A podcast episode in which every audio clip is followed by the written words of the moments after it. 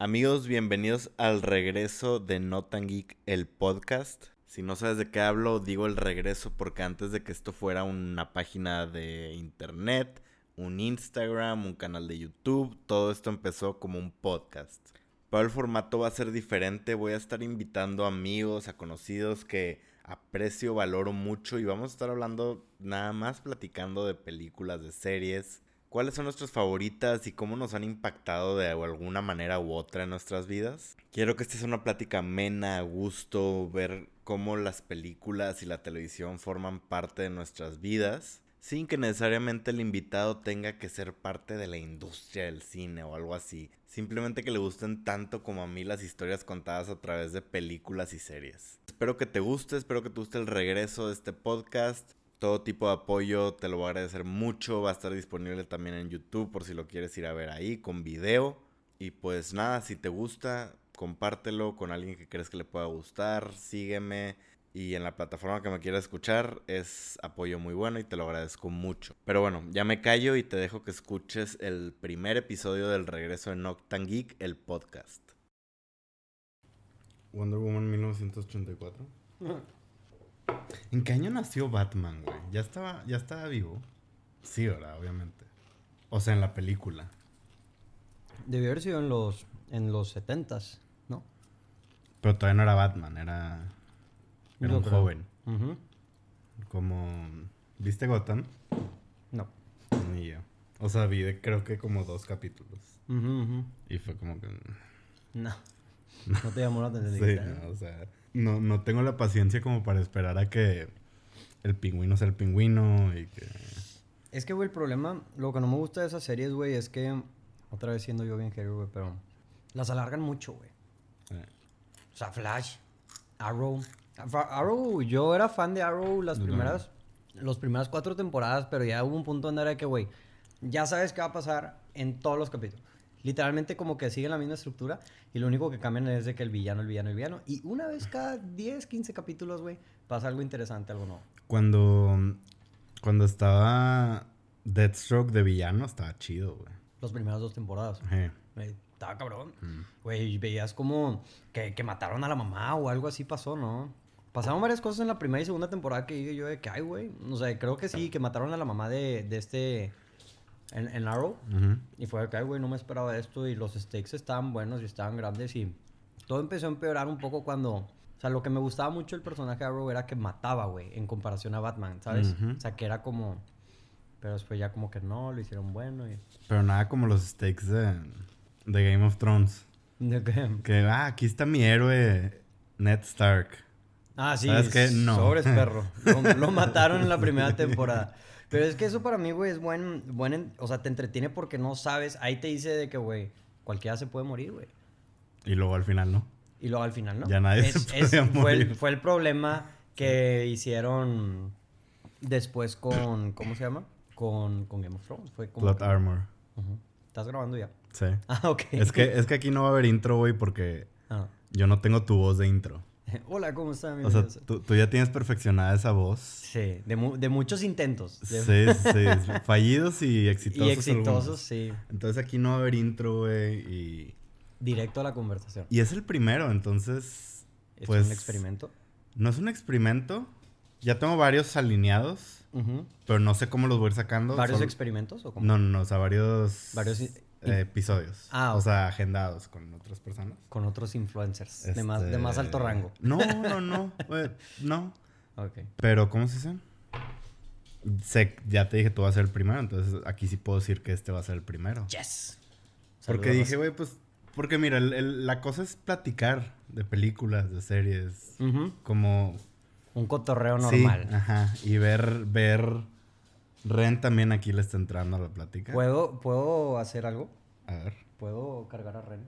¿Me das permiso? Si, te, si se deja, sí, güey. ¿Se deja? a ver. Es, ese es un tema. A ver.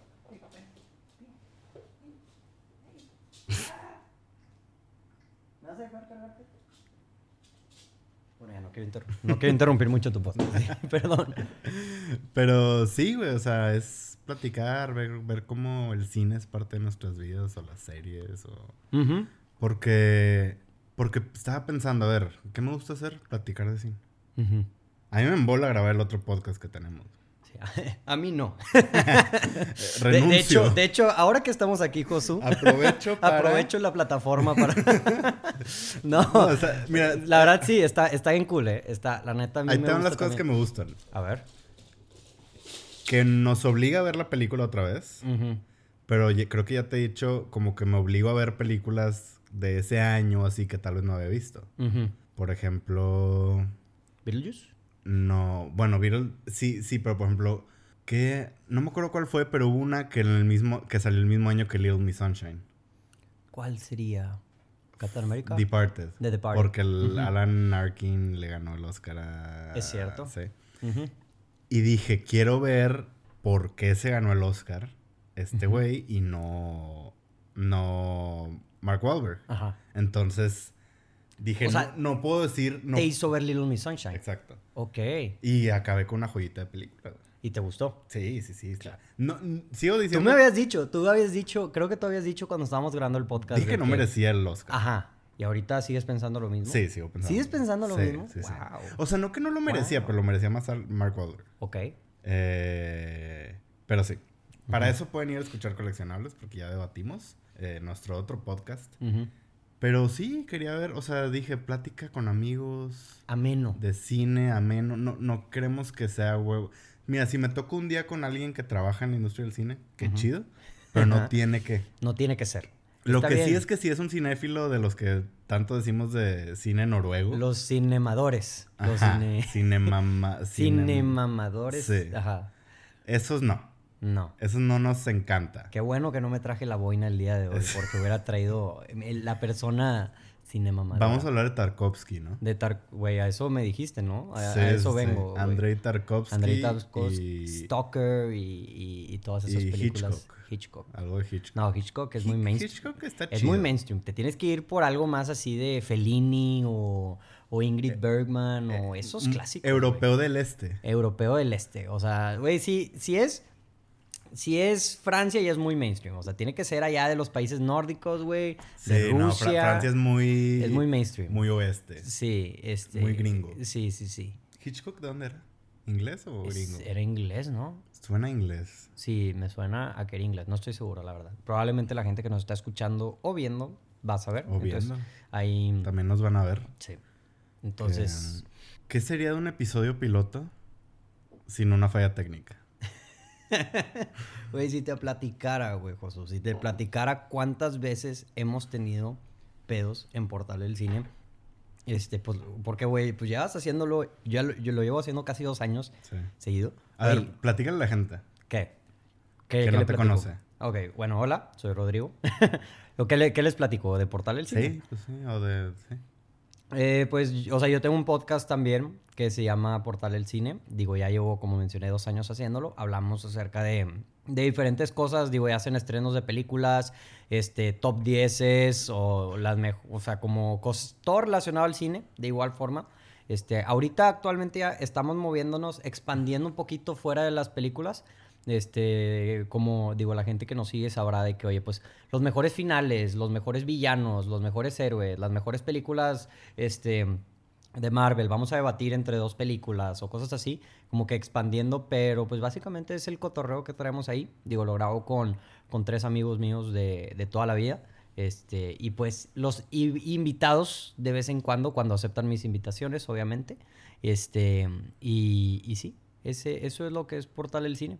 Pero, pero es una, pero sí es una, es una friega. O sea, hacer el, las fallas técnicas siempre ocurren y no, Yo no, sé qué me estoy metiendo, güey. No sabes a lo que te estás metiendo, güey. O sea, me ha pasado el, desde el punto de que, güey, grabamos un podcast y no se grabó.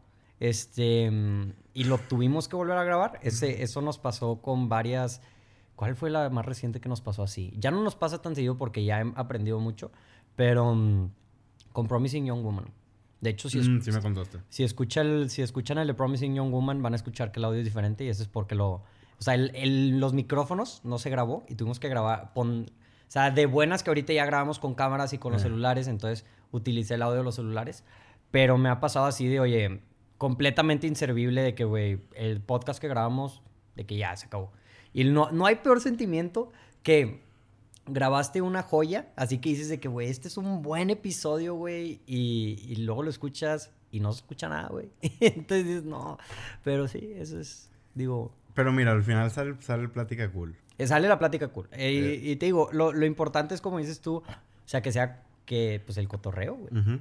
Oye, te tengo una pregunta. Tú que también tienes tu, tu, pues, tu podcast, tu medio de cine y televisión. Me has contado cómo, o sea, cómo fue que empezaste que veías videos de Collider o de otras que no igual y no vamos a mencionar para no meternos en problemas. Sí, sí, sí. Collider ya está muriendo, entonces no, Ya murió, güey, ya murió. Eh, Me dolió. Vi, toda, vi toda, esa caída, güey. Pero tú dijiste que él veías y decías, pues, yo también puedo hacer esto. Sí, sí, sí. Pero, ¿te pasó que hubo como alguna película que fue como que la que te terminó de empujar? La película por la que empezamos el podcast oficialmente fue Avengers Endgame. Esa es así, tal cual ese fue el punto de que, güey, estábamos demasiado emocionados, estábamos demasiado emocionados. Ya tenía yo la inquietud de querer grabar el podcast, este, y esa fue la de que, güey, vamos a hacerlo. O sea, tenemos, tenemos mucho que soltar, güey, tenemos mucho que descargar. Entonces, eh, esa fue la que, la que, la que me hizo eh, irme al otro lado. Me pasaba mucho también, este, que veía, no es crítica, pero sí lo empecé a ver que se veían un poco vendidas las opiniones de ellos. O sea, quieras o no, una de las desventajas de cuando, o sea, te invitan, o sea, te invitan a las premiers, te invitan a cosas así, en más en Estados Unidos, aquí no sé cómo funcione tanto, pero te invitan así de que, oye, te voy a invitar a que veas la función dos semanas antes. Oye, abran, abren el Galaxy Edge y te voy a invitar este, a que vayas a la premier antes que todo el mundo. Entonces, siento que me empecé a dar cuenta, no fue con un review, pero sí con varias así que no hablaban mal de la película. También podría ser The Last Jedi, creo. Este, yo sé que tú eres fan de esa película. Y, esa película me persigue, güey. Sí, sí, sí. Siempre sale. Siempre, siempre sale. Pero no, no es insultando The Last Jedi, más como yo veía los reviews de The Last Jedi, que estaban escarbando para decir cosas buenas. O sea, se veía, o sea, el, que tú veías en el review de la persona de que claramente no me gustó esta película, y estoy diciendo de que que sí me gustó o estoy diciendo todas las cosas positivas. O, oye, oye, dicen un review, le mentan la madre a la película y, güey, le dan de que 8 de 10. Y esto de que, güey, ¿qué, güey? O sea... Sí. Y es que eso es algo que yo, yo siempre he como que apuntado, al menos en mi caso, yo... A, veces me decían como que eres muy exigente o eres muy... eh, como que, no sé, me acuerdo que a la temporada 1 de Mandalorian le puse 7.5 me llovió, güey. Obviamente, pues Star Wars es tema sensible. Sí. Pero dije, güey, eso es bueno. O sea, 7.5 está bien. Está chido. Sí, sí, sí. Pero la gente como que espera 9, 10 Y dije, yo no quiero ser un güey que le da 9, 10 a todo. Porque luego... en verdad, no le estás dando 10 a todo. No, y luego... No, que, que si... ¿Qué tan válida es tu opinión si hablas bien de todo? Porque, pues... Luego, si tú en un podcast hablas de una película y yo voy y, no me gusta y está malísima, pues digo... Mm". Yo, yo por eso digo, yo nunca he dado un score. No sé si te has dado cuenta de eso. Y es por eso. O sea, porque es muy subjetivo. O sea, es, prefiero decir lo que me gustó y lo que no me gustó de la película. Y de que creo que te va a gustar si te gusta este tipo de películas. creo que esa es una mejor recomendación. Porque al final de cuentas hay gente que le gustan películas que a ti se te hacen malas y, y no le gustan películas que a ti se te hacen buenas. Entonces, o sea, por ejemplo, la de Roma. Oye, a mí me gustó. Pero si no te gustan las películas lentas, no vayas a ver esta película. Mank, güey. Mank. Acabamos de hablar de Mank. Exacto, güey. Este, Mank es otro ejemplo así que dices tú, oye, a mí me gustó, pero si no eres fan del cine, si no te gustan películas lentas, este, no le vas a sacar, o sea, vas a odiar esta película. Entonces, si yo llegaría y le doy un 8 de 10 a Manco, capaz si mi score hubiera sido un 8.5, pues yo. Le di 8. Tú le diste 8. Este, la gente va a decir, no, de ahí se agarran, güey. Y no me gusta como, o sea, ¿sabes? Este... Es como Nomadland, güey, que... O sea, es... Yo tuve que ser... De hecho, te pregunté, ¿cuánto le darías? Porque estaba de que... No sé cuánto Sí, trastornado. Porque sabes que técnicamente es buena. Es bien aburrida, güey. Sí. O sea... La neta sí.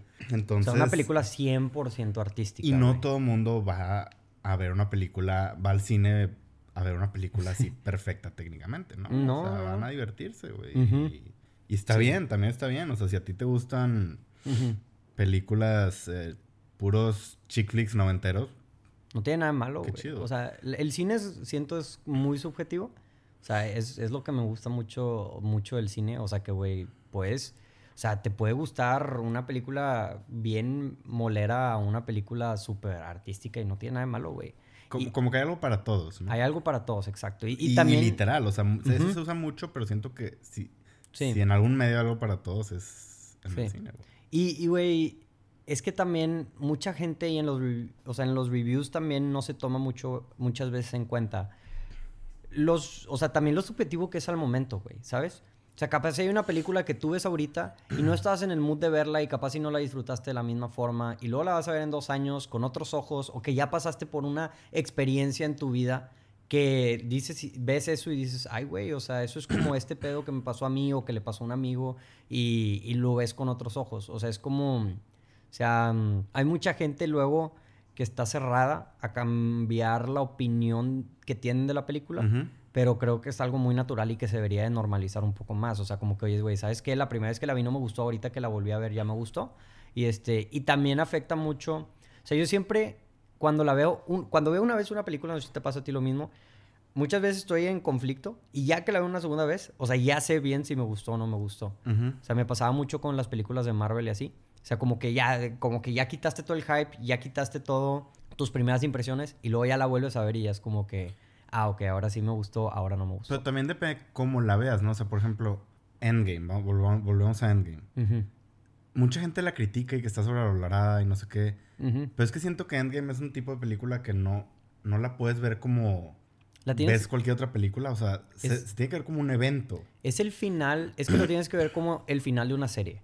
O sea, como si estuvieras el último capítulo de una serie. Sí, y, y mucha gente dice, pues es que fanservice, sí. Pero es que, güey, ¿tú crees que el los directores no sabían que esto iba a ser mil fanservice, güey. Claro que sabían. O sea, ellos querían hacer una carta de amor a todos los fans que estuvieron 10 años. 10 años ahí viendo todos los. Y sí. Y, es válido, güey. O sea, no tiene que ser. Creo que una vez lo hablamos. O sea, si vas a ver una película de Marvel esperando ver el padrino. Sí, pero Puede que ahí el problema eres tú. El problema eres tú, claro, claro. Este, entonces, sí, o sea, es súper subjetivo y y luego también está el caso que creo que ahorita lo mencionaste, simplemente conectas con una película por un tema más personal, ¿no? Por ejemplo, yo Coco la vi dos meses después de que falleció mi abuelita. Sí. O sea, imagínate eso. Desecho, güey. Sí, sí, sí. Desecho total. Y puede que ahorita la vea y sea como que, ah, está padre, pero no es mi favorita. Eh, entonces, como que sí entran esos temas personales del momento. Y, claro. como tú dices, se vale cambiar de opinión. Después de que... Sí, sí, sí. O, no, o, reforzar la opinión. Y no te, digo, al final es lo bonito. Y, o sea, para mí una película efectiva es alguien, es una película que independientemente de lo que haga, o sea, que causa una reacción en ti. O sea, que, te quedes con algo de ella. O sea, para mí el peor tipo de película es una película olvidable. Sí. O sea, porque si está mala, mínimo recuerdas, mínimo te reíste de lo mala que estaba. Si está muy buena, pues, oye, aprendiste algo. Pero para mí una película lo peor, pues es una película que literalmente ya ni te acuerdas que existió, o sea, que no le echaron ganas, que es muy básica, que, que todo ya te lo esperabas. Este, creo que eso, eso no, me, no me gusta nada. Oye, te tengo la primera pregunta. La primera pregunta oficial. la primera pregunta oficial. Bueno, ya te hice otras, pero quiero preguntarle esto a los invitados. Ok. Quiero saber cuál es tu película favorita de la infancia. Es que sí me la mandaste. Este, sí, sí se puede. No sé si se puede decir que me la mandaste con anticipación. Ah, ok. Este, y me puse a pensar. Y digo, ya lo he mencionado esto también en, en, el, en la cuenta de Portal del Cine. Yo creo que la, la película con la que más conecto a la infancia, no tengo como una película así, pero es Harry Potter en general. Sí, es de la infancia, güey. Es de la infancia. Teníamos que 10 años. Sí, sí, sí. O sea, no porque no sea de la infancia, sino porque es como toda la, la saga de Harry Potter, ¿sabes? O sea, no una película en específico. pero es, es, esa película para mí de la infancia porque. O e, esa saga de la infancia porque, pues todo me. O sea, todo se basaba en Harry Potter. Me gusta mucho el cine actualmente porque siempre, y lo he platicado también, porque yo siempre me metía a warnerbros.com. En esos tiempos, atrás de la caja de DVD aparecía la página. Yo me metí a esa página este, cuando salía la película para buscar información de la siguiente película porque estaba bien emocionado. O sea, era bien intenso yo. Y me ponía a jugar los juegos porque a veces ahí tenían juegos de Harry Potter y salían otros estrenos de, las, de otras películas, de que de Superman, de In Her Shoes y de una película de Cameron Díaz, de Las Crónicas de Narnia, etcétera. Antes de que se retirara Cameron Díaz. Antes de que se retirara Cameron Díaz. Entonces, este, como que todo se basaba en Harry Potter. Mi primer crush, obviamente, fue Emma Watson. Este, entonces, ese, eso fue. Y, Harry Potter 1, yo creo que es la primera película que me acuerdo haber ido a ver al cine en toda mi vida. Entonces, por eso. Esa, esa es como marcó mi infancia. Y que creo, fue 2001, ¿no? 2001, güey. Tenía seis años. 10 años, sí. Sí, o sea. ¿Y leías los libros también? Sí. Sí, sí, sí. Y es que los libros también, o sea, siento que la historia en general, hoy podemos hacer un lado un poquito a J.K. Rowling. porque ya no es la persona favorita del mundo. Sí. Eh, pero...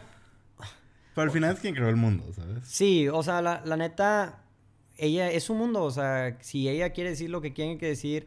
O sea, lo, lo, que no me gusta es, lo que no me gusta J.K. Rowling fuera de la crítica que ha tenido y así, digo, siempre ha sido. O sea, la verdad, la gente que no sabe, los libros de Harry Potter están súper basados en el cristianismo. O sea, no sé si sabías eso. Eh, yo había escuchado... Del, o del catolicismo, o etcétera. Otras versiones, pero a ver.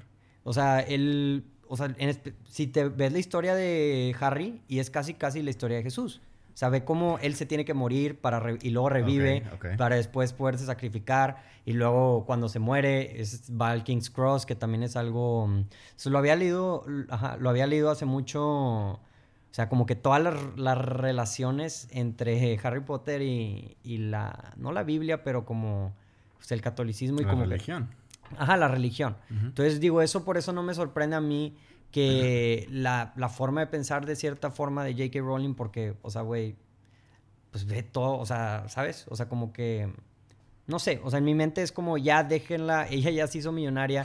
Lo que, lo que no me gusta a mí, por ejemplo, es que cambie de, como que cambie mucho su opinión para, para a que le caiga bien a la, a la, gente. Así como que, ah, no, ahora resulta que este personaje es, este, este, gay o... Siempre fue gay. Siempre fue gay. Y dices, oye, o sea, puedes hacer uno nuevo, ¿sabes? O sea, no, no tienes que decir que ahora este siempre fue gay de toda la vida y que tú lo estás viendo de otros ojos, ¿sabes? Y es que el tema es que a, mí no me importa que digan que fue, pero...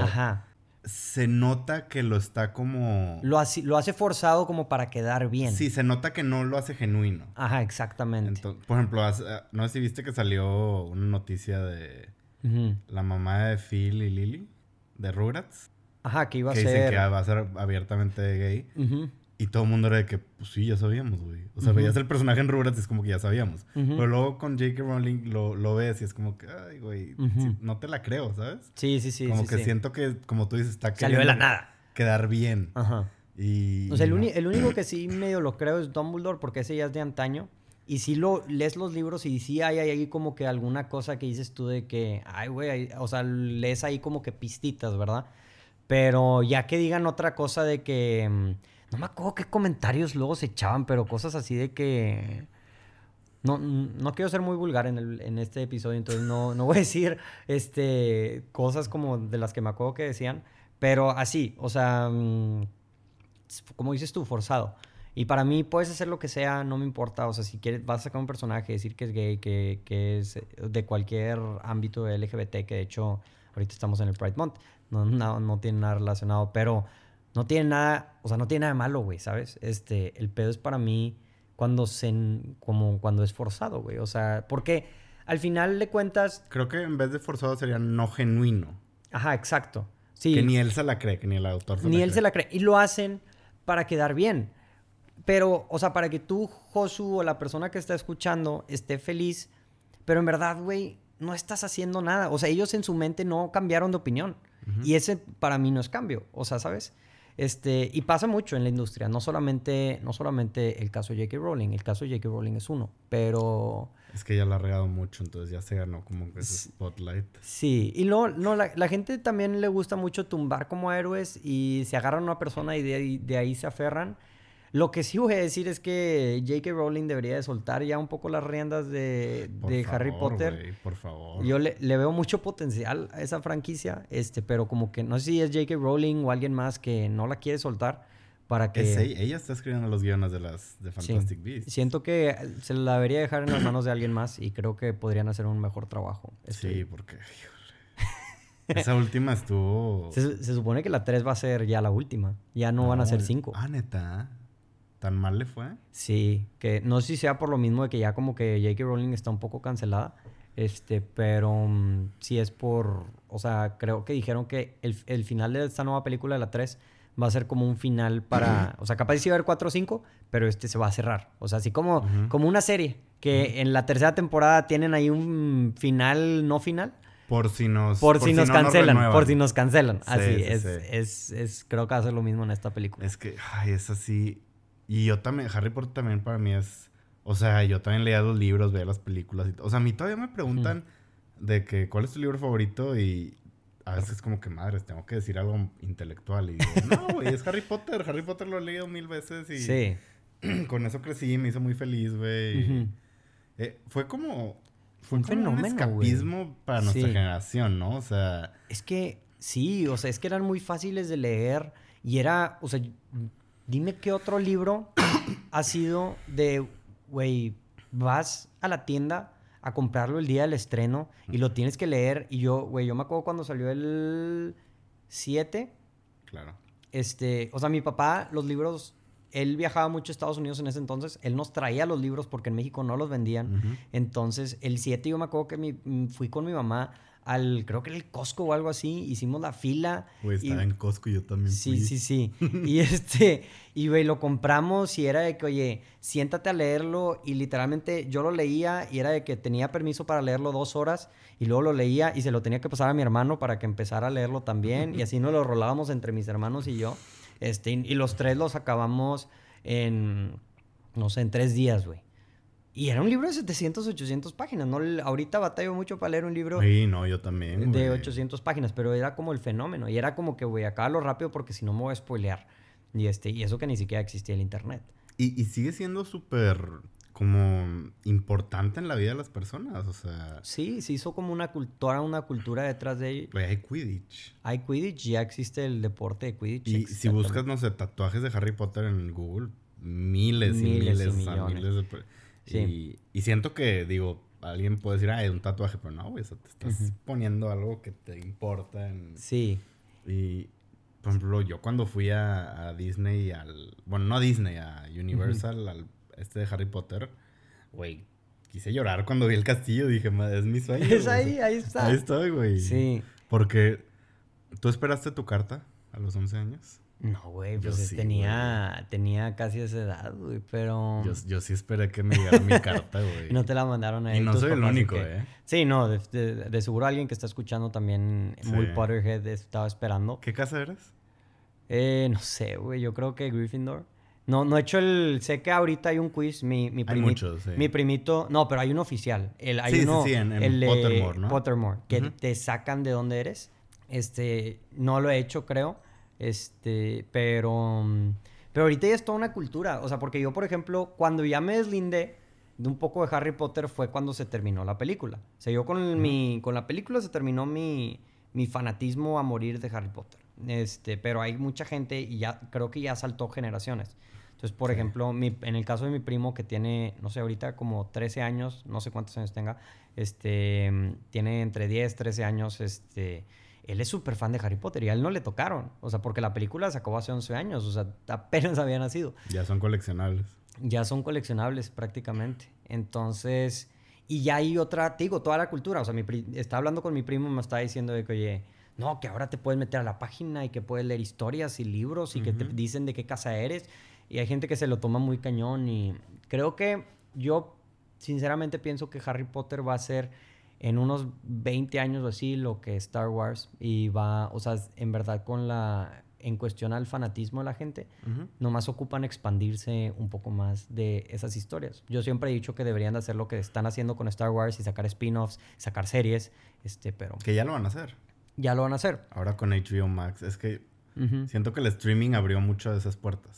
Sí, sí, sí. Porque antes que era puro cine, era como que queremos invertir en una película y ya ahora son series, pues como que puedes ir probando, ¿no? Sí. Digo, como que son la NOM, pero ya tienen esa como más libertad y, y se están dando cuenta que las franquicias ahorita es lo, o sea, es lo de hoy, güey, las tener tu franquicia. Las franquicias, las series, o sea, los universos y, y Harry Potter en comparación al Señor de los Anillos, y perdón por decirlo, ya vi tu cara de... No, no, no, no, no, Se presta más.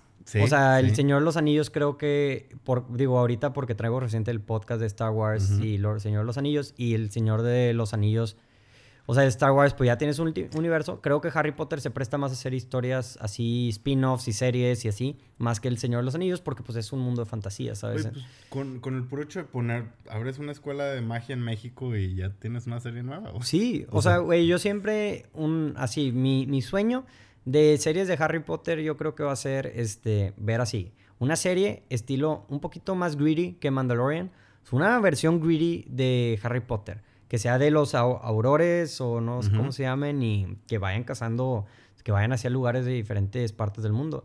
O sea, por ejemplo, ahorita que mencionas México, yo sí he pensado así como que de toda la cultura de los países latinoamericanos, de las brujas y de los chamanes, y eh, sería muy interesante para meterlo al lore de Harry Potter y hacer algo con ello.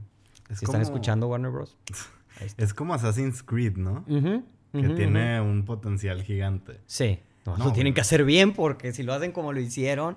Oye, oye, los últimos están buenos, ¿eh? No, no, no, yo digo en la película. Ah, no, no, no, yo decía los juegos. sí. No, yo, yo lo, Assassin's Creed jugué. Juego muy pocos videojuegos, siendo sincero. Este. Mm, pero el que. Mm, el último que jugué fue.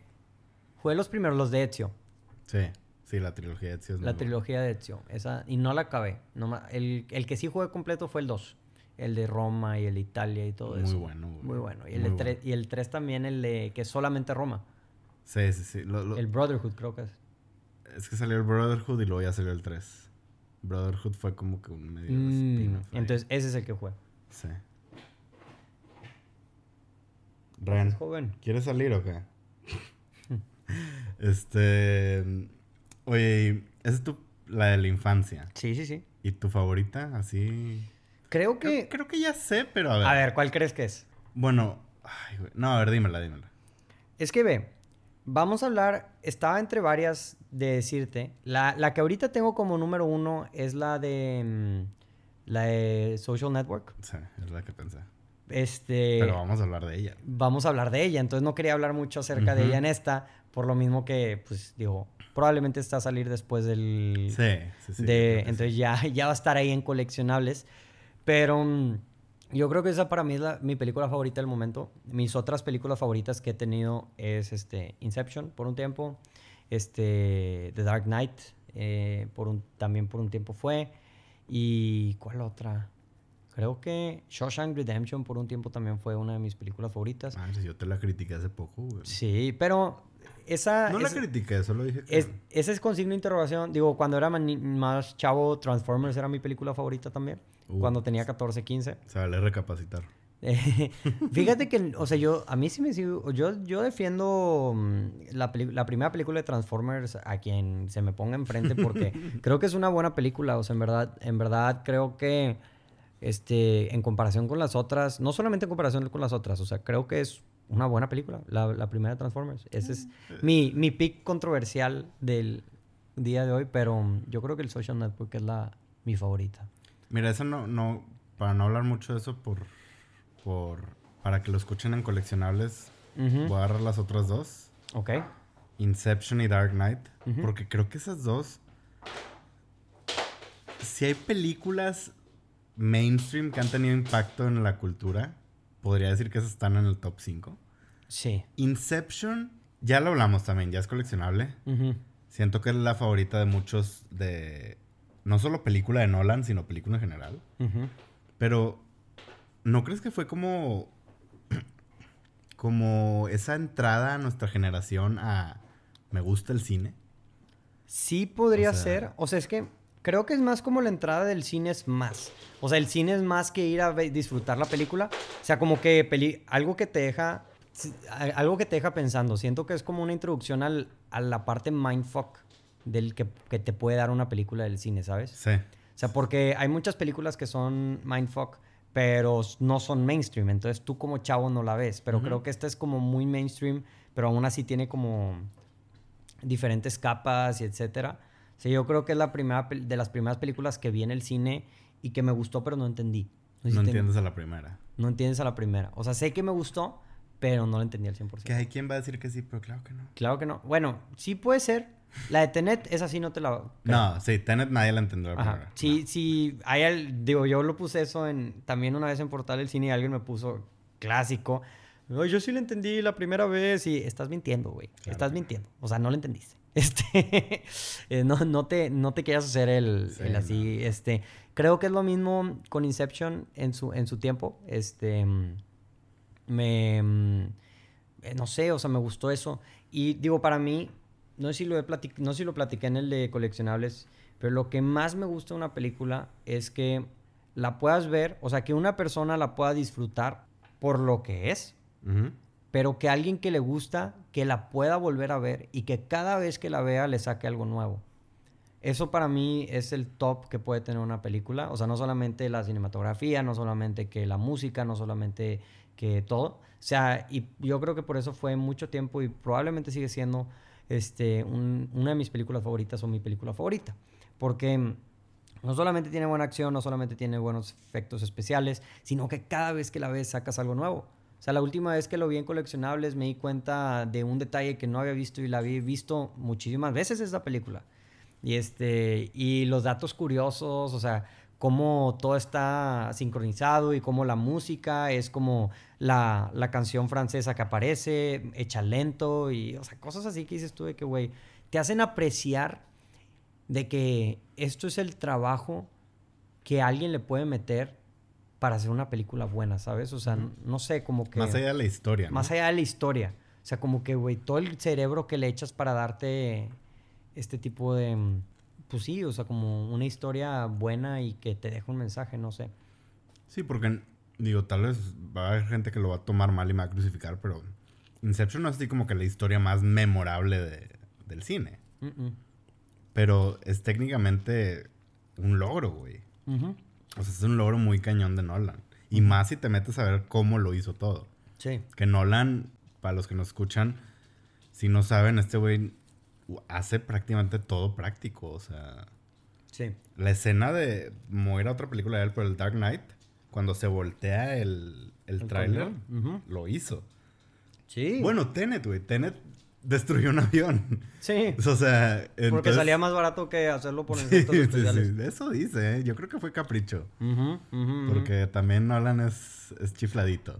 Creo que ahorita ya se le está pasando un poco la mano. O sea, como que ya está sacrificando mucho por, ¿sabes? ¿Por sus caprichos? Por sus caprichos. O sea, como que ya se está haciendo muy necio. Sí. El Nolan. Pero se lo ha ganado, güey. Se lo ha ganado, se lo ha ganado. O sea, porque creo que con Tenet no. O sea, a mí para lo que le me tumbó un poquito a Nolan fue con el con Tenet, con lo necio que se puso con el estreno. Ah, sí. O sea, de que, güey, yo quiero. O sea, él en su mente creía que él iba a traer al cine de regreso Tenet no era una película para que todo el mundo la viera en el cine, güey. O sea, esa película hubiera hecho lo mismo si hubiera salido en no pandemia, güey. ¿Por qué? Porque no es una película mainstream, güey. O sea, a ti te gustó, a mí me gustó, güey, pero... A mí me encanta. Te encanta, pero... No es una película que vas a llevar a, la abuelita, güey, a tus papás, a tu novia, porque van a decir de que, güey, qué pedo, qué es esto, no le entiendo Pero Inception sí, ¿no? O Inception sea, sí, terminó siendo. Y por eso digo que fue como que la entrada a mucha gente al cine. O sea, como que... Y por eso ahorita lo tienen, o sea, siempre critican mucho que el güey que se cree mamador es el güey que ve a Christopher Nolan como su película favorita y así.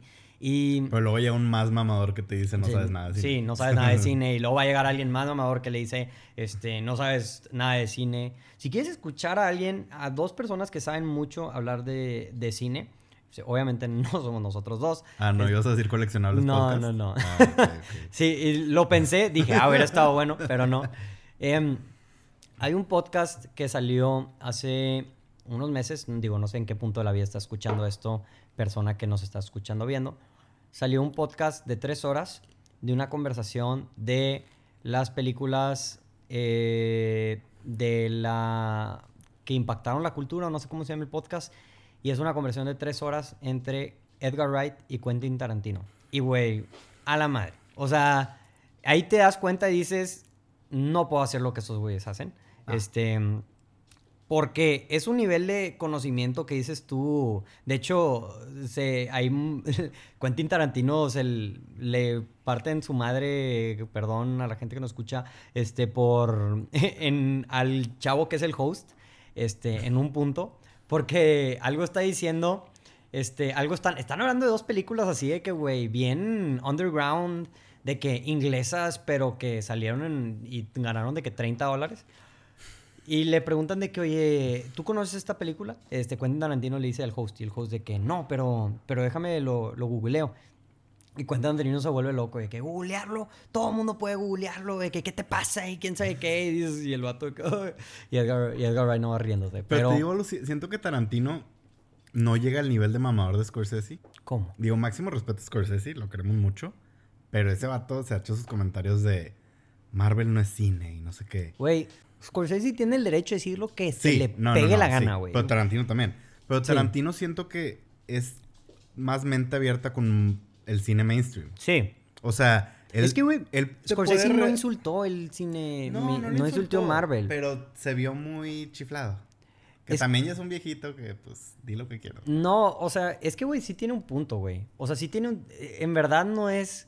O sea, no es el mismo tipo de cine yo sí estoy de acuerdo con lo que dice él y perdón si suena un poco mamador, o sea, pero sí tiene razón, o sea, eso no significa, o sea, tú vas a ver las películas de Marvel, no vas a ver, lo dijimos ahorita, güey. No vas a ver esperando el padrino. No, no, no. Y eso es lo que se refería a Scorsese en sus palabras este, un poco más elocuentes Pero y Scorsese controversiales. nunca diría algo bueno en una película de Marvel.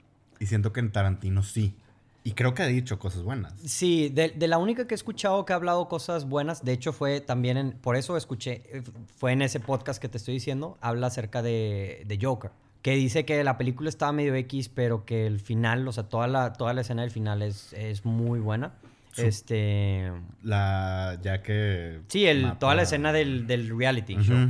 Este. Hablan acerca, un poquito acerca de eso. Este, de mm, en eso. O sea, que porque el host le pregunta a este Quentin Tarantino que si hay alguna película recientemente que vio de las mainstream. No sé si mencionan a Martin Scorsese y los comentarios que hizo, pero que si le había una película que le había así. Y dijo que Joke, que es una película que dijo de que, ay, güey, o sea, qué pedo. Este, pero sí, o sea, al final de cuentas, todos ellos pueden decir lo que sea, güey. Eh. y están en todo su derecho. O sea, güey, a Martin Scorsese yo creo, yo sigo diciendo ahorita que es el mejor director vivo de, de aquí y probablemente es uno de los mejores de toda la historia. Sí, o sea. Es un director consistente, güey, completamente. O sea, güey, ¿cuándo has visto una película mala de Martin Scorsese? Te iba a decir. Te iba a decir Happy Feet, pero esa fue. George Miller. George Miller, sí. Porque es Happy Feet, George Miller. No, sí. No, sí, puede decir lo que quiera, pero mi punto no era atacar a Scorsese, mi punto era aplaudirle a Tarantino que siento que puede encontrar cosas buenas en lo que hasta un güey en Instagram te va a decir que es malo. Sí, sí, sí. Este, sí, Tarantino. Tarantino dijo que su película favorita de la década fue Dunkirk, güey. Y Dunkirk es una película mainstream porque es de Nolan. Entonces eso, o sea... No, dijo que era The Social Network. Yo me acuerdo. Pero dijo que Dunkirk también estaba. Es que escuché un... ¿No viste Rewatchables? ¿Con Tarantino? Sí, pero dijo que era de sus películas de la... Creo que ahí le preguntaron que cuál fue la última película que le gustó un chorro o algo ah, así. Igual, igual y fue ese. Y porque yo me acuerdo perfectamente, porque yo, yo dije que en el top 10 de mis películas favoritas de la década era de Social Network. Y luego Quentin Tarantino sacó a decir eso y luego, luego le mandé la raza de portal de cine que ya ven, les estoy diciendo. este, pero son películas mainstream dentro de lo que... O sea, fácilmente puedo haber dicho una película de República Checa. Sí, sí, sí, sí. Que nadie vio. Este, entonces, eso me gusta de él. Y, eh, digo, Edgar Wright, eh, para los que están escuchando, si no lo conocen, creo que lo más conocido que van a ver de él es Baby Driver. Y quién sabe si Last Night in Soho cómo le vaya. Sí, no, pero de las que ya he hecho. este, Baby Driver, peliculón, Baby Driver. Un peliculón. Peliculón, güey, peliculón. Él iba a ser Ant-Man, güey. O sea, eso te dice mucho, que sabe que hay algo ahí. Eh, y eso me lleva ahora a hablar de Dark Knight así como te dije que Inception fue como que la que abrió el a que la gente viera el cine, Dark Knight hizo lo mismo para los superhéroes. ¿No crees? ¿O fue Spider-Man? Híjole. Uno podría decir que hasta X-Men, pero yo cambió el cine. O sea, yo siento que Dark Knight hizo a los superhéroes cool. Porque Spider-Man todavía era como que. Ay, güey, te gustan los superhéroes, qué ñoño. Y. Y el hecho de ver como una película más seria y gritty. pues de Nolan, Dark Knight, como que los hizo más cool, ¿no? O sea, y. Sí, es que te hizo ver que. O sea, le hizo ver a la gente que no son. que las películas de superhéroes no son. O sea, pueden llegar a más. O sea, ¿a, qué nivel pueden llegar? ¿Sabes? Este, digo, uno debate que, que Spider-Man 2, que, que, es de las mejores películas de, de superhéroes, X-Men 2, etc. Pero esta película o sea, nuevamente creo que es una película que trasciende el género de superhéroes, güey, de Dark Knight. Este, que es un buen, o sea, quítale a Batman y quítale, o sea, y es un buen thriller, güey. Es un buen political thriller. Y es, si te fijas, actualmente cambió el, cambió el género de las películas de superhéroes por completo, güey. Y a veces hasta para mal, por cómo se ha intentado replicar eso. Pero, o sea, que, ay, hazla realista y oscura y no funcionó.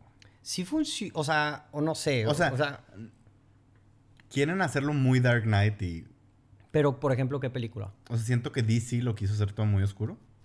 Pero en muy realista, pero no. Pero, en, por ejemplo, ¿en qué película? Eh, pues Batman v Superman. Pero... Y no funcionó. Yo creo que los problemas de Batman v Superman tienen nada que ver con si es oscura o no es oscura. Igual que Man of Steel. Oscura hablo del tono, ¿no? No, no del, de literalmente... Sí, que no había luz. de que no ves nada. que bueno, también, ¿verdad? Pero... Uno podría argumentar. Sí. Pero mm, yo creo que los problemas... Digo, lo ves, por ejemplo... No sé si es el mismo cansancio. Hay obviamente películas que se prestan más a esto.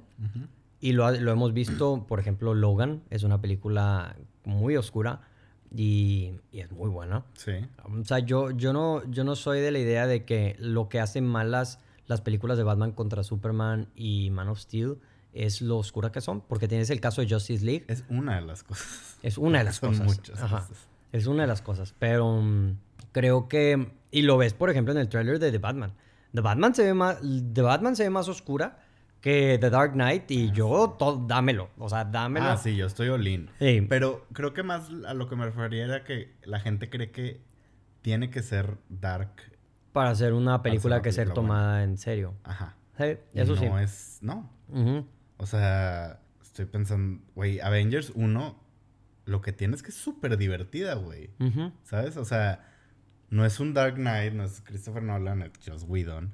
Este, pues bien divertida, güey. Y también así se puede tener éxito, obviamente. Sí, sí, totalmente. Lo, que sí es que, ¿dónde tienes? O sea, para mí también una parte importante de las películas y del cine es el mensaje. O sea, yo creo que si ves, me gustaría también lo que diga la gente, no sé tú qué opinas. O sea, Avengers 1 no está tan buena como uno recuerda, güey. Es que. O sea. Es, eso, o sea, es divertida. Es divertida, pero. O sea, no sé. Os, creo que después mejoraron bastante las películas que tienen. O sea, nadie dice que Avengers 1 es su película favorita de Marvel. No. Te van a decir pero sí te la ponen en tu top 10. Te la ponen en tu top 10. Por ejemplo, ¿cuál dicen la mayoría que es la mejor película de, de Marvel? Winter Soldier. Winter Soldier. Y es oscura. Es la más oscura, uno podría argumentar. Es la más realista. Es la más realista.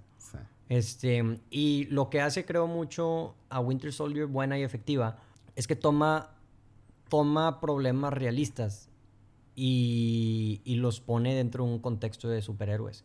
O hace, o sea, que estos superhéroes tengan que enfrentar problemas reales, o sea, el problema de la seguridad, que son que tú te pones a pensar, que tú pones a debatir contigo mismo de que, ay, güey, o sea, es algo que yo haría o no lo haría, o de qué lado estás. Creo que es algo que los rusos agregaron muy bien. No sé si tomaron la pauta de Christopher Nolan en esas películas, pero creo que lo hicieron muy bien. Digo, lo ves en esta película, lo viste en Civil War y hasta cierto punto en Infinity War también. O sea, como que en Infinity War y Endgame ya son como la consecuencia de esas dos. Pero, pero sí, eso. Gente diciendo que Thanos tenía un, punto bueno. Una, una película, sí. Y, y es debatible, güey. o sea, sí, sí. Una película para mí de Marvel que es muy alegre, pero al mismo tiempo muy buena, es Thor Ragnarok. Yo creo que... es un peliculón. Es un peliculón. O sea, yo, yo la pondría en el top 5 igual de mejores películas de, de, Marvel y que también trasciende un poco porque no solamente tiene buenos mensajes y buena historia, sino que es una muy buena película de comedia este, y cinematografía y música y lo que quieras, o sea, todo, todo, todo muy bueno. Y, y fue una película que se enojó mucha gente de que, ay, puros chistes y no sé qué, y, y es como que, güey, ¿tú crees que ellos no sabían? Es que... No fue intencional, o sea... Y más cuando contrataron a Taika Waititi. Taika Waititi, ya sabían. Decidieron, es que está bien interesante eso porque yo hasta cierto punto al principio yo también estaba en contra de todo eso. Porque, güey, no, no había que salió la película, porque hasta que salió la película ya estaba de que all in. Pero sí decías de que, güey, van a ser, o sea, Ragnarok es la, el arco más dark de Thor, güey. O sea, es de ah. que, güey, se destruye el mundo. O sea, yo dije, güey, está, o sea, la pudieron haber hecho fácil una película muy oscura, muy épica y etcétera, y se fueron por algo más lighthearted, pero también impactante de cierta forma. Entonces, como que fue un, una apuesta que hicieron y que les jaló muy bien. Y pues completamente rehicieron al personaje de Thor, güey, que Thor antes de esa película era completamente olvidable. Horrible. y, ni a Chris Hemsworth le gustaba. Ajá, o sea, y ya que metieron al, y ya que metieron como la personalidad de Chris Hemsworth dentro de su personaje, mejoró infinitamente. Y creo, y creo, nomás este, quiero mencionar eso, que están haciendo, hicieron lo mismo que hicieron en Thor 1 y Thor 2, es lo que hicieron en la película de Captain Marvel. Y con el personaje de Captain Marvel. Por eso a mí, yo no soy fan de, del personaje de Captain Marvel. La interpretación, y eso que yo, Brie Larson toda la vida.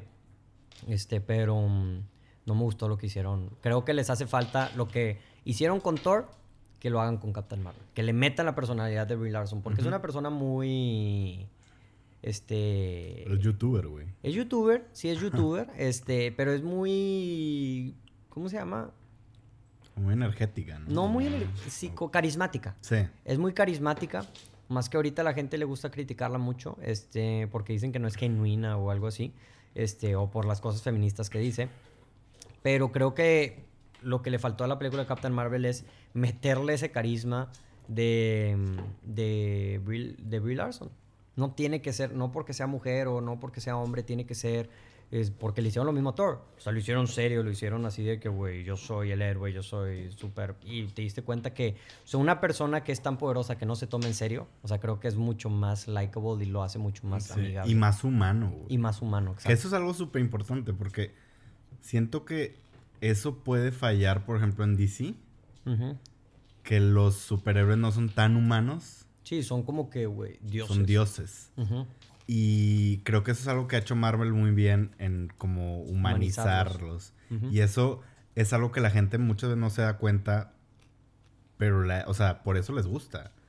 O sea, no, no, lo tienen como en mente de que, ah, me gusta porque están muy humanos, pero esa es la razón por la que muchos les gustan los personajes, o porque... Por eso, y creo que Stan Lee lo dijo en algún punto, que Spider-Man es uno de los superhéroes favoritos de la gente.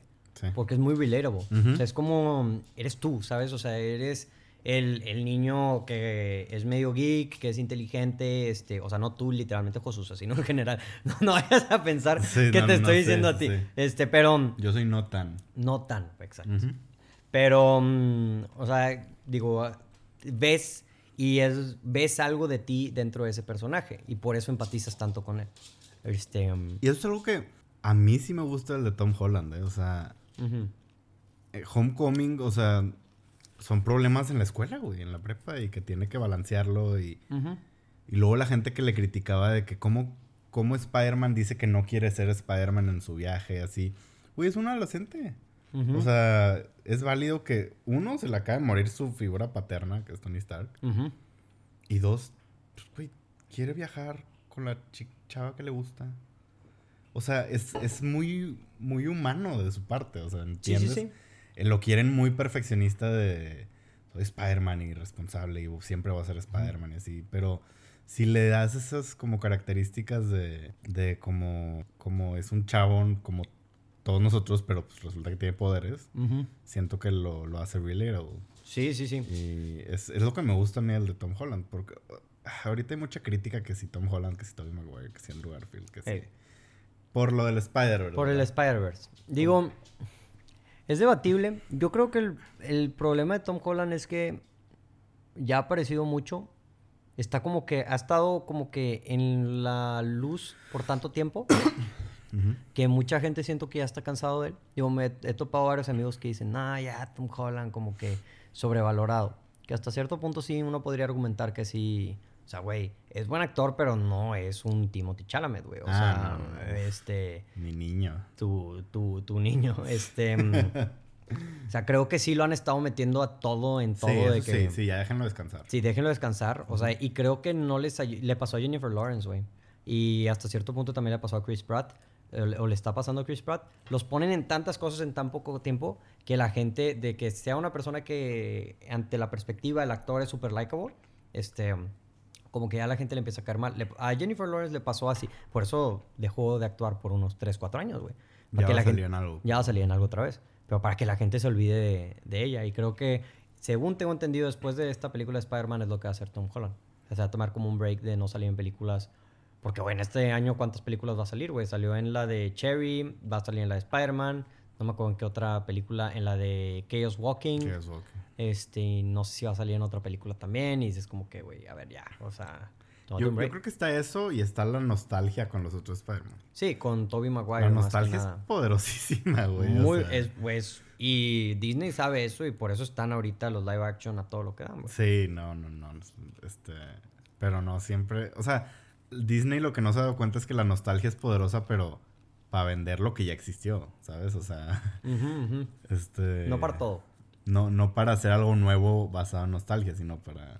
Star Wars, te estamos hablando a ti, Star Wars. No, no vamos a hablar de Star Wars, este,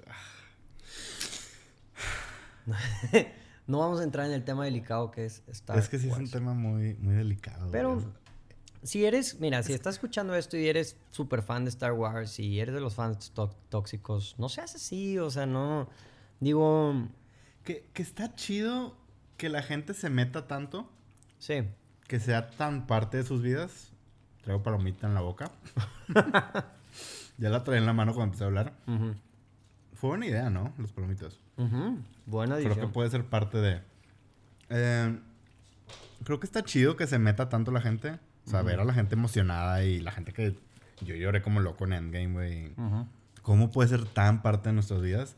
Pero también aprender a, a poner tu línea, güey. O sea, no, no te pongas tóxico, no insultes a la gente, no ataques a los actores, güey. Para mí es exactamente lo mismo que con el fútbol.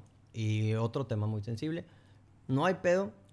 Este, si te gusta mucho el fútbol, para mí hay pedo cuando no te vas a llevar con alguien porque no le vale el mismo equipo que tú, o que te vas a agarrar a golpes, o que vas a insultar a un jugador.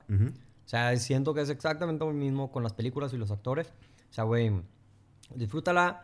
Si te gusta, te gusta. Si no te gusta, no te gusta. Pero, güey, que te agarres a golpes o que te pelees con una persona porque no comparte la misma ideología que tú.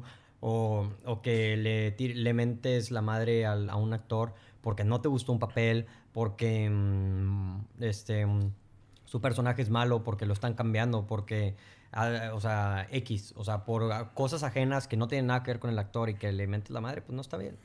Como con US Agent, John Walker. Pero ahí, ahí tengo un signo de interrogación. ¿En verdad hubo alguien que le mentó la madre a US Agent. Creo que, sí, creo que lo exageraron un poco, pero sí, Porque, porque yo vi, o sea, yo nunca vi algo de alguien mentándole la madre a US Agent, pero vi millones de cosas de gente diciendo no le menten la madre a US Agent, ¿sabes? Es que ya, ya se, o sea, se, hace viral uno y todo el mundo como que alza la voz, ¿verdad? este, pero digo, todo eso te dice lo poderoso que son esas historias, güey. O sea, yo, yo, yo, a mí me gusta mucho ver las fotos del, no sé, en el estreno de Captain Marvel, la niñita ahí, bien disfrazada de Captain Marvel y con Brie Larson y es de que madres, güey. O sea, tienen, y aparte, la responsabilidad que tienen estos actores en sus manos, güey. Y no la pueden. y firman contratos, firman contratos de que, güey, ellos no pueden salir a agarrar la jarra y ponerse y regarla como si fuera una empresa, güey. Tú no o sea, porque al final cuentas eres una imagen. Sí. No puede salir Batman desnudo en el después de una noche de fiesta en la calle en la portada de una entrevista porque pues hay niños y hay familias que, o sea, que idolatran a estos personajes. No eres no eres Robert Pattinson, eres Batman. exacto. O no eres Ben Affleck, el que quieras, ¿verdad? O sea, sí. sí. hay que está eso, o sea, los niños sí no saben diferenciar porque pues los ven como o sea, todavía no tienen ese punto de razonamiento de... Es un actor. Sí. No, y... Que a ellos, se, a ellos sí se vale, ¿verdad? Que no lo... Imagínate si nosotros, yo... Yo te puedo contar... Una, eh, cuando me tocó ir al, al, Festival de Cannes en el 2008, me tocó ver a... ¿8 o 18? 18, 2008, a los 10 años. no, me tocó ver a, a esta Emilia Clark. Fue, la vi empecé a gritar Calici, güey. O sea, güey, al momento, o sea, uno se puede hacer el fuerte, pero al momento de que la ves, güey, o sea, no piensas, ¿sabes? O sea, y te dices, si yo que en ese tiempo ya tenía como 20 años, 22 años, o sea, imagínate un niño, güey, o sea, si yo como que no lo puedes desasociar, pues, o sea, un niño menos. Entonces sí es una responsabilidad muy grande. Y, y pues al final de cuentas, tú como actor, pues tienes que, tienes que aceptarla. Es parte del jale, ni modo. Yo, yo siempre he dicho, si un día veo a Daniel Radcliffe, voy a llorar, güey. Y ni siquiera porque sea mi actor favorito, güey. Yo siento que no lo podría conocer. Yo no lo podría conocer. Dicen que el vato tiene una energía muy, chill. Es muy, sí, siento que es muy buen pedo a lo que he visto sus entrevistas y así. O sea, como que no... Un amigo y de este... Mm, ¿Cómo se llama este? Ron, Ron Weasley también. Robert Grint. Robert Grint. O sea, que ambos son así muy de que, ah, güey, te lo topas en la calle, de que, qué onda y te van a saludar, ¿sabes? Este, un, un, amigo se topó a Ron en, así en las calles y lo saludó y fue de que, ah, qué onda, como que, sí. y, y, dicen en miedo. Sí, y dicen, no, y dicen en entrevistas de que, creo que Daniel Radcliffe fue el que dijo de que, güey, o sea, este, preocúpate de este, de Ron, de Robert Grint, que el güey, o sea, ha terminado en fiestas de que raza lo invitan y, el vato de que, ah, pues sí, ¿por qué no? Y terminé de que fiestas de que trajiste a Ron Weasley a tu fiesta, güey. ¿No viste el video de Adam Sandler jugando básquet? No. te lo voy a mandar, se, se, hizo viral esta semana en Instagram. Mm. Jugando básquet ahí en una cancha callejera con raza. Sí, o sea, siento que eh, ellos han estado siendo famosos toda su vida. Son gente que tiene dinero que ya les sobra y que ya no van, les va a faltar. A Daniel Radcliffe no le va a faltar un peso de aquí a que se muera. Y este.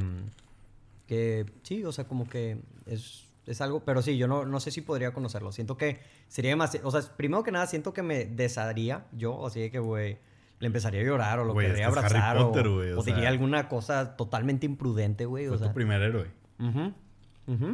O sea, literalmente. Pero está raro para él porque ¿cuánta gente no lo ve así? ¿Y cuánta gente no le irá eso todos los días de su vida, güey? sí, totalmente. No puede ni salir, güey. No, no puede salir, o sea... Mm. Pero siento que hay actores que sí lo respetan. Es, o sea, que sí les gusta ver a la gente emocionada así, güey. Que es como que... Mm, qué chido, güey. O sea... Sí, sí, sí. Qué chido. Nunca he visto un video de... Ay, güey eh, Benedict Cumberbatch, que entró como disfrazado de Doctor Strange a una tienda de cómics. Sí. ¿Sí lo viste? No, o sea, sí lo vi, pero no me acuerdo. Mm, es que el güey, o sea, obviamente todo el mundo emocionado, güey, de que no se la creía, ni el güey como que se la pasó chido. o sea, estaba de que, ah, qué cool, que... Ah, y eso a mí me gustan los actores, porque luego, luego está un Harrison Ford que se, mamonean. Sí, sí, sí. Que es de que, güey, no me importa Star Wars. Y es como que, güey. ¿Cómo que no te importa Star Wars? O sea, sí. Pero es que también ve el, los fanatismo de Star Wars, güey. Bueno, es que. Otra vez Star Wars. es muy diferente. Siento que de los fanatismos, los fans de Harry Potter son muy chill, son muy buena onda. Como dicen, o por ejemplo, Marvel, dicen que. Luego dicen, todos los, todo el mundo quiere estar en Marvel. Pues sí, güey, porque ves lo grande que es y cómo la gente se vuelve loca y así. No, y el dinero que te dan, claramente. No, claro, obviamente. Dicen, oye, güey, hago este trabajo de Marvel y puedo hacer el trabajo que yo quiera de aquí. Sí, no, no, totalmente. Pero sí siento que sí influye. O sea, sin sí, sí, sí. Porque, pues, por dinero, güey, güey, Salma Hayek o Angelina Jolie y no les hace falta. Sí, o sea, no creo que... El esposo de Salma... Deja tú Salma Hayek. Él es su esposo, güey. O sea, su esposo es de las 100 personas más ricas del mundo, güey. Sí, sí, sí, sí. Entonces, siento que sí hay parte de... O sea, ah, qué chido formar parte de todo esto. O sea, de todo este universo tan gigante, güey. Sí, totalmente. Pero, pues, ojalá algún, algún día podamos conocer a... Bueno, tú no quieres, pero yo sí. A Daniel Radcliffe. O sea, obviamente, si me dicen, ¿lo quieres conocer? Pues sí, ¿verdad? no, digo, tampoco... Pero... En un press junket me pondría demasiado nervioso. Sí. Demasiado, No, no, o sea, güey, literalmente le diría en un press junket de que, güey, no te voy a hacer ninguna pregunta nomás de que... Fírmame mi varita. No, no, no, no. Yo no soy fan de... Ni de pedir fotos, ni de autógrafos, ni nada así. Siento que un autógrafo es mejor que una foto, no sé. Es que el autógrafo lo puedes vender. O sea, si te firma de que una varita o algo, lo puedes vender. Es cierto. Muy bien. La foto es más personal para como la subes a Instagram y tienes miles de likes y... Sí. O sea, yo preferiría este, hablar, o de que, güey, sin, dame dos minutos de vida para platicar contigo acerca de lo que sea, güey. O sea, un press junket para mí, o sea, sería de que, güey, voy a hablar de que hola, no sé, güey. Una vez escuché, creo que fue, no, no, creo que fue un youtuber que dijo de que a mí no me gusta cuando lo primero que me dicen es, quiero una, foto. A mí me gusta cuando llega alguien y que, qué chido tu trabajo, de que me encanta este video, no sé qué, y luego ya me puedo tomar foto. y pues sí, sí me imagino que para ellos está mejor, güey. ¿Para qué quieres la, O sea, y de hecho, no sé si ese, no sé si fue PewDiePie el que dijo eso, pero él de hecho tiene una frase que dice, si un día me ves, di esta frase para yo saber que en verdad eres fan. ¿Qué frase es, güey? Dime, güey. Ay, güey, no me acuerdo. Maldita sea, Josué. Ya no lo veo, pero, pero como que, porque luego hay gente que nada más sabe que existe y quiere la foto. Quiere la foto para la hija o para la... O para los likes, güey. Es decir, me topé este güey y ni siquiera es fan y me estás... Fíjate cuánta gente no va a pedir fotos de güey. No, es que también luego hay gente muy mugrosa, güey. O sea, yo, yo vi un video de Chris Pratt, güey, de que... De que, oye, güey, un güey con, con... Así con una lista de cosas de que para que le firmara... Para venderlas. O sea, dices tú de que, güey, no, una, sacó así, empezó a sacar cosas de su mochila. Sí, sí, sí, así de que, güey, la, la, caja, la, la, bolsa, el casco y...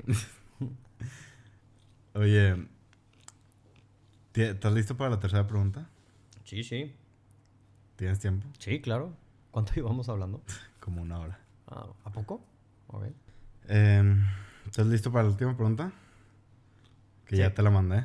Sí te la mandé, güey. Sí, me dijiste que... Ah, ¿con qué personaje te identificas? ¿Con qué personaje te identificas? Uy. ¿Serie o televisión? Serie. Ok. Este, bueno, yo me identifico... Estaba platicando con, con Chiquilín ahorita porque fui con él hace rato. Chiquilín, para la gente que no conoce, grabó conmigo el podcast. Este, y le, está, y le platiqué que íbamos a grabar y las preguntas que me hiciste. Y, y dijimos de que, güey, ¿quién, ¿quién dirías? Y, y le dije, mira, yo me identifico cualquier personaje con la moral de Tom Hanks, la, la capacidad de acción de Tom Cruise y lo guapo de Brad Pitt, güey. o sea, no existe. Sí, nada, o sea... es, es, como sería para la, la, identificación de una persona perfecta dentro del cine. ¿Y por qué dijiste serie? No, porque eso es, pues es, un, es lo que estaba hablando con él. Ah, ok. no es la respuesta correcta. Ah, ok, ok. O sí, no. Pero la respuesta correcta es, yo creo que con el personaje de Chandler. De Friends. Estaba pensando mucho, batallé mucho para esta pregunta. Este. Mm, em, no sé, o sea, digo, mucha gente dice de que, de que Ross o, Joey o etcétera. No sé, como que siempre te vas a los personajes de How I Met Your Mother o Ted o no sé. Pero yo creo que batallé, digo, nuevamente batallé mucho y al final el que llegué fue como Chandler. Yo creo que no todo, no me, digo, no creo que me identifique con un personaje en específico así de que, güey, este güey está viviendo lo que yo estoy viviendo 100%. No. Pero, mm, pero en muchas cosas me, me identifico con él. ¿Y crees que, bueno, entonces es tu personaje favorito de Friends? ¿O no? Sí, me, me gusta mucho ese personaje. Me gusta el de Mónica también. Pero soy Chandler. ¿Y, ¿Y crees que por eso te guste Friends más de lo que... más que a otras personas? No. No, no, no. O sea, Yo creo que más bien digo Chandler porque me gusta mucho Friends, ¿sabes? Ok. O sea, como que lo identifico más porque lo veo más, este, o no sé. Digo, uno podría decir, de películas también podría ser el, no, Jim, o no, no me acuerdo cómo se llama, el de 500 Days of Summer. Este... sí, entonces... Creo que también... No me acuerdo cómo se llama, pero sí. es, yo, yo se acuerdo en la edit. Sí. No, o sea, en verdad no creo que me guste tanto por ese personaje. Yo creo que mi personaje favorito, pues sí podría ser Chandler, también Mónica. Me gusta mucho todo, toda su dinámica. Lo que hicieron con, con el romance de ellos dos se me hizo como perfecto. Sí, estuvo muy bueno. Este... Um, muy natural, ¿no? Muy natural, muy natural y como que no lo veías venir y ya que lo ves venir tiene completo sentido. Sí, pero, o sea, pudo haberse ido, pudo haber salido muy mal. Porque, pues, eran, eran dos de los amigos, güey. Y no, eran, no eran Ross y Rachel que... Y no hubo pedo. No hubo pedo con ellos en toda la serie. O sea, nunca hubo un Will Day or One Day, ¿sabes? O sea, siempre fue como que ya que empezaron, fue así. Que lo de Ross y Rachel terminó siendo cansado, ¿no? Ajá, muy tóxico. Muy tóxico. Y hacen mucho, muchas veces eso en las series. Este, como que. Creo que. No me acuerdo si también lo hicieron en The Office. O sea, como que ya. Este, esto pasa a tema de al lado. O sea, el tema de Ross y Rachel. Y como que ya se enfocaron nuevamente en el. En, como que les dio nueva vida. O sea, como que dices, no quiero ver otra temporada de si van a estar o no van a estar.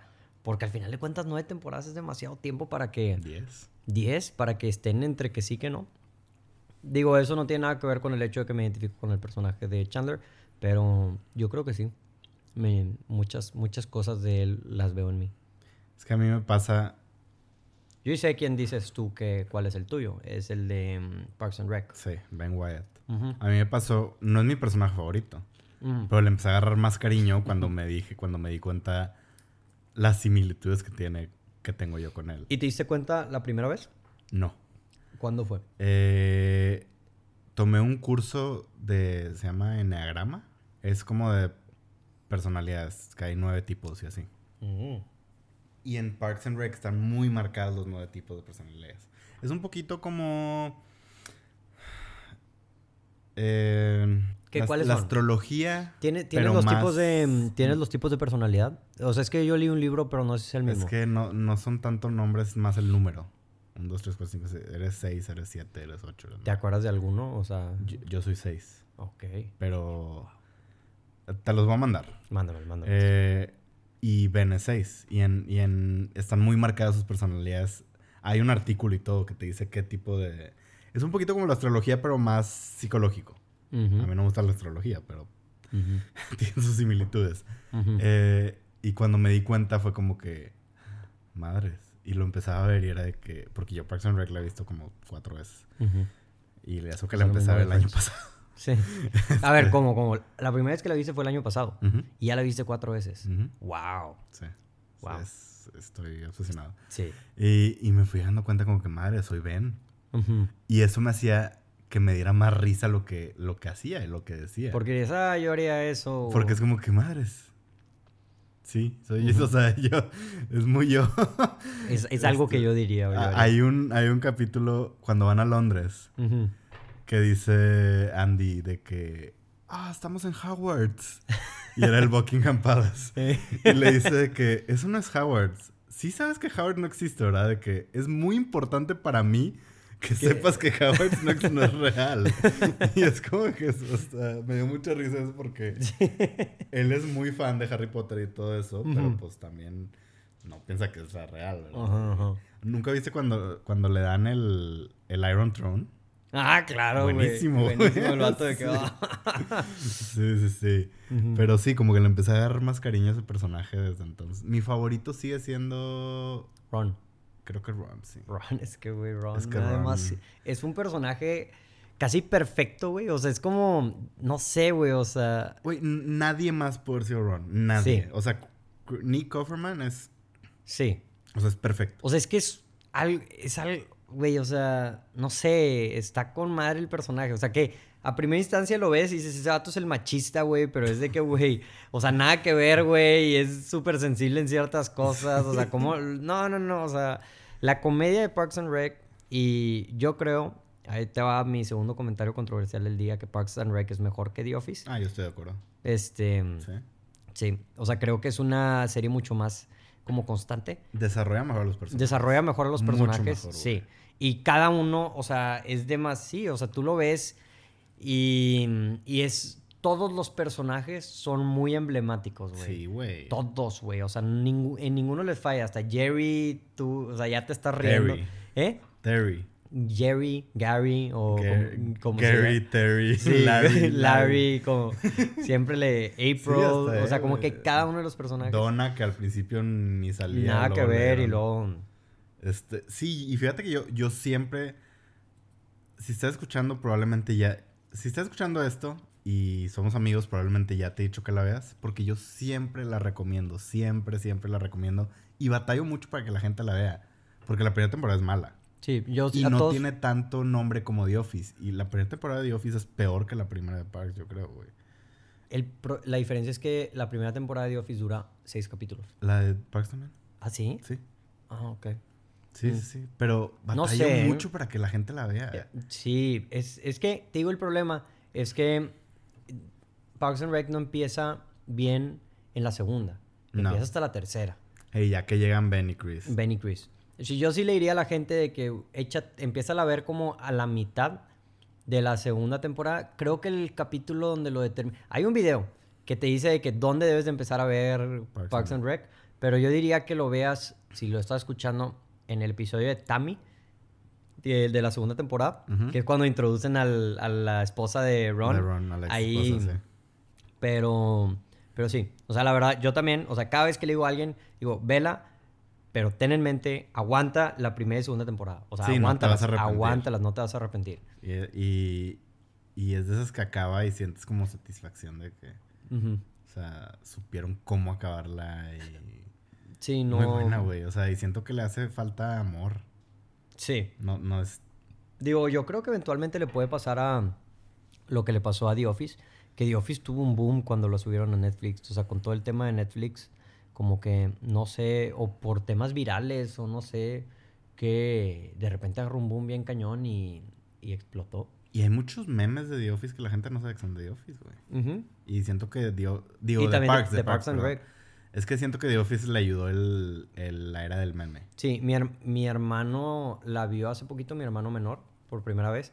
Y me dijo, güey, no sabía que este meme era de Parks and Rec. El de. Mm, el video de Don't be suspicious, don't be suspicious. Que, que es, un, es un video de TikTok.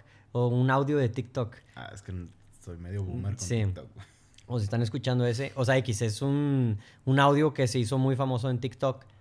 Y es de Parks and Rec, del último capítulo de Parks and Rec, de hecho, de cuando John Ralphio. Bueno, no voy a spoilear. No, no. Sí, no voy a spoilear. Pero es que por ejemplo, hasta el personaje de John Ralphio es un buenísimo personaje y es un personaje súper secundario. El personaje de Paul Rudd, este. ¿Cómo se llama? ah, el, hijo, el que se lanza para. Ajá, sí, sí, sí. Diputado, no sé qué El de Catherine Hahn, el de Chris Tager, el. Todos. Ah, sale, sale Agatha. Sale Agatha. Agatha All Along. Sí, sí, sí. Y, es lo que me dijo mi hermano también, de que no sabía que tantas personas de Marvel salían en esta, en esta serie. y de ahí salieron. Y de ahí salieron. De ahí salieron muchos. Y se fueron otras series. Digo, Michael Schur es el mismo de The Good Place. ¿Te gustó el final? Eh, sí, sí me gustó. Está, güey. Se me hizo muy similar al de Parks and Rec. Digo, sin entrar a detalle, ¿verdad? Pero... Se me hizo muy similar en, en eso. Sí. Güey, yo lloré como tonto. ¿Por qué? Yo, yo, no lloré tampoco, pero sí me gustó. Me, lloré mucho. No, no voy a entrar a detalle para no spoilear, pero cuando está listo mm, Jason. Ajá. Y el speech de Chidi, de la ola. De la ola. Te lo voy a mandar y vas a llorar al rato, güey. No. no, pues muy buen final. Michael Schur es un genio, güey. Sí. Es un genio ese vato. Sí, la verdad que sí. Y no me acuerdo qué otra serie hizo que también está muy buena, pero no sé si antes o después. Él es de Brooklyn Nine-Nine también, creo. Sí, ¿no? No me sorprendería, pero sí. sí. Sí, sí, sí. Oye, pues yo creo que ya con esto. Con eso acabamos la plática. a su fin. Llegamos al fin del primer episodio. Del fin del primer episodio. Oigan, gente que nos está eh. escuchando, si llegaron hasta aquí, gracias, felicidades. Llegaste hasta aquí. Salió bien, ¿no? Como primer invitado. Sí, claro, muy, muy variado. Hablamos poquito de todo. Estucho. ¿Cuál fue la última película que viste? Cruella, la vi ayer. Ah, ¿Te gustó? Sí, sorprendentemente sí. Me, mm, es muy buena, güey. ¿Eh? Buena actriz. Sí, deja tú, deja tú, la, deja tú la, la, película, me gustó mucho la música. Me gustó mucho el soundtrack. Vea que está muy punk. O sea, todo. Sí, No solo la música. Sí, pero me gustó, te digo, eh, me gustó sí como la estética y el soundtrack. Pero sí, esa es la última película que vi. No me vi otra antes de esa, ¿cuál fue la última? la de Army of the Dead, creo. Mm, ah. o sea... X. X, sí.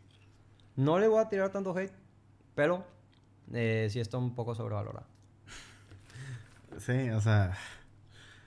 ¿No has visto A Quiet Place, verdad? No. ¿Te gustó? es que tú la viste en, en el preestreno, ¿verdad? ¿Te gustó el, la 1? Ah, Yo creo que me va a gustar los. No tiene, digo, no tiene por qué no gustarme. sí. No voy a decir más. Lo que sí voy a decir es, ya no quiero que Krasinski sea Reed Richards. ¿Por qué? Porque prefiero que se enfoque ese director, güey. es que... Güey, es buenísimo. Que, o sea, muy buen director, güey. Sí, la verdad que sí. Qué raro, ¿no? O, sea, si, si no va a ser Reed Richards porque nos va a seguir dando joyas así de director, conseguimos otro No creo que ya sea Reed Richards, ¿eh? Yo tampoco creo que va a ser. Creo que, creo que ya lo... O sea, ya, ya incluso el rumor llegó al punto de que ya no te la crees porque ya lo hubieran anunciado. No, y Emily Blunt ya dijo que no. Bueno, pero... Sí, o sea, puede estar mintiendo. Sí. Los actores mienten mucho. Eh, yo soy de la idea de que ya están un poquito grandes. Yo me imagino que, que van a agarrar a gente más joven. Sí. Y más si ves que John Watts va a ser el director de Fantastic Four, me haría más sentido que agarren gente como en sus 20 Porque este, John Watts fue el director de Spider-Man. De Spider-Man. Y la gente critica mucho a John Watts. No sé por qué. Es buen director. Sí, hace buen trabajo, güey. O sea, creo que era el director. O sea, si, si querías agarrarte a alguien de Marvel, él era la elección. O sea. Ah, que escogieron a John Watts. Eso yo digo que para mí habla de lo bien que trabaja él con Marvel. Que le hayan dado un proyecto como Fantastic Four.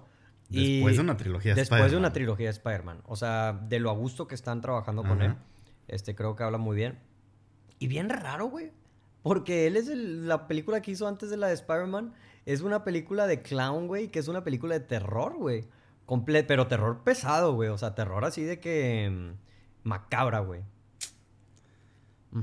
Pues digo, a mí me gusta, güey. Siento, o sea, siento que lo critican de más, pero... Sí, no, no tienen por qué... Creo que la gente quería a alguien más, alguien... Wow. ¿A quién querían, güey? ¿John Krasinski o...? A Nolan. No, hombre, güey. Nolan en su vida va a hacer una película de Marvel, güey. Creo que ya no quiere ser superhéroes nunca. No. Creo que sí ha dicho algo. Yo, yo creo que sí podría terminar haciendo algo así más mainstream por el simple hecho de que para poder seguir haciendo sus películas, porque creo que el deal que tenía con, con Warner era de que haz una, haz una, por cada de Batman que hagas, te dejo hacer una película. Sí, creo que sí lo hablamos, que es como que una tuya y una de nosotros. Una tuya, mía, una, una mía. Sí, sí, sí. Sí. Pero bueno, yo con esto cerramos. Eh, si quieres decirle a la gente dónde te puedes seguir. Me pueden seguir en Portal del Cine, en todas las redes sociales. Literalmente nos pueden escuchar. Sacamos podcast todos los martes. Y, y pues ahí estamos. En, en, Instagram es el que tenemos yo creo más activo. En YouTube también estamos subiendo videos constantes cerca del podcast. En Instagram no solamente hablamos de podcast o sacamos videos, sino también ahí traemos la conversación y, ahí los estamos interactuando con la gente, respondiendo preguntas y etcétera. Ahí nos pueden seguir, nos pueden escuchar donde sea que escuchen sus podcasts o, nos pueden ver donde sea que vean videos. Este YouTube es la plataforma donde estamos más así. Vimeo. Vimeo, en Vimeo. Este, en ¿cómo se llama la otra? Sí, en, estamos en, en, las principales, ¿verdad? No estamos en esas ahí de que la rusa o una. El, YouTube noruego, no. Este. Pues yo creo que el YouTube noruego es YouTube, ¿no? Puede ser. ¿No sé? Portal del cine en todos lados. Portal del cine en todos lados. Vayan a seguirlo. Vayan a seguirme. Digo, si me quieren seguir a mí personalmente, Rodrigo VQZ. En todas las redes sociales también. Este. Y pues sí. ¿A ti dónde te pueden seguir, José? Ah, ahí ven. Yo no me quiero promocionar. Ah. Quiero darles. Llegaste a ese nivel. no, no, no. Quiero darles a ustedes la, palabra. Ah, lo mío va a estar ahí abajo. Ah, ok. En la, en los, en la descripción. Ok. No, self-promotion, no. Güey, porque ya no, no, te gusta. Ah, ya no. ¿Ya pasaste esa etapa? No, no le yo he pasado, no, eh. no le he pasado. Yo, yo sí, yo, yo, me promociono, autopromociono toda la vida. No, solo como si, si, si estoy teniendo invitados, pues... Sí. Pues... En el, eh, enfocándote en el invitado. Claro que sí. Qué bien. Y pues bueno. Tampoco, creo que tampoco tiene otro esto. ¿No? ¿Está bien? Todavía no. Nos, vemos, nos vemos la próxima semana. Hay muchos, hay muchos podcasts que simplemente nada más terminan así la conversación en... O sea, que literalmente cortan así de que... A ver, va a terminar en 3, 2, 1. Pensé que ibas a decir algo.